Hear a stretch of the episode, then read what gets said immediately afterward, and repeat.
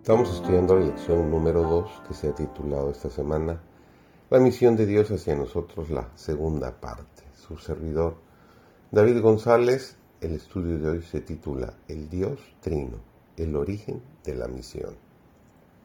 Dios mantiene hacia su pueblo la relación de un padre y nos pide como padre nuestro servicio fiel. Consideremos la vida de Cristo. Como cabeza de la humanidad, sirviendo a su Padre, es un ejemplo de lo que cada hijo debe y puede hacer. La obediencia que Cristo rindió es la que Dios requiere de los seres humanos hoy día. Él sirvió a su Padre con amor, con buena voluntad y libertad.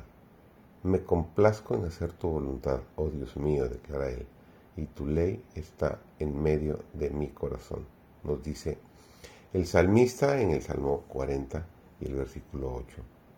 Dios no consideró demasiado grande ningún sacrificio ni demasiada dura labor, a fin de realizar la obra que Él vino a hacer. A la edad de 12 años, no sabías que en los negocios de mi Padre me conviene estar. Lucas en el capítulo 2 y el versículo 49 lo describe. Había oído el llamamiento y había emprendido la obra. Dijo él en Juan 4:34, mi comida es que haga la voluntad del que me envió y que acabe su obra. Así hemos de servir a Dios.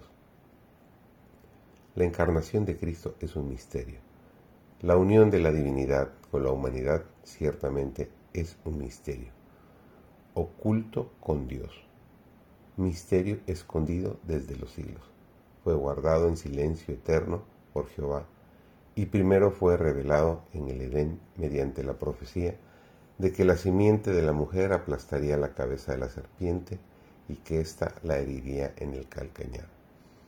Presentar al mundo este misterio que Dios mantuvo en silencio durante siglos eternos, antes que el mundo fuera creado, antes de que el hombre fuera creado, era la parte que Cristo debía cumplir en la obra que Él emprendió cuando vino a esta tierra y este maravilloso misterio, la encarnación de Cristo y la expiación que Él hizo, debe ser declarado a cada hijo y a cada hija de Adán. Los sufrimientos de Cristo satisficieron perfectamente las demandas de la ley de Dios.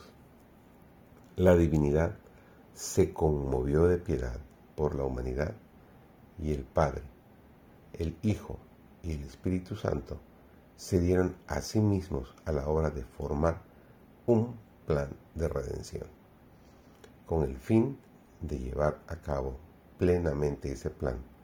Se decidió que Cristo, el Hijo unigénito de Dios, se entregara a sí mismo como ofrenda por el pecado. ¿Con qué se podría medir la profundidad de este amor?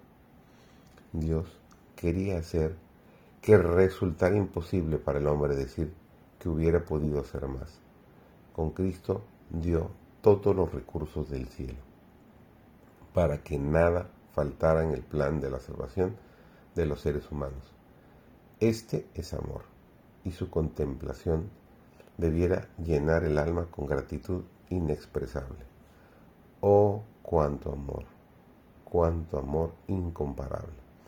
La contemplación de ese amor limpiará el alma del egoísmo, hará que el discípulo se niegue a sí mismo, tome su cruz y siga al Redentor.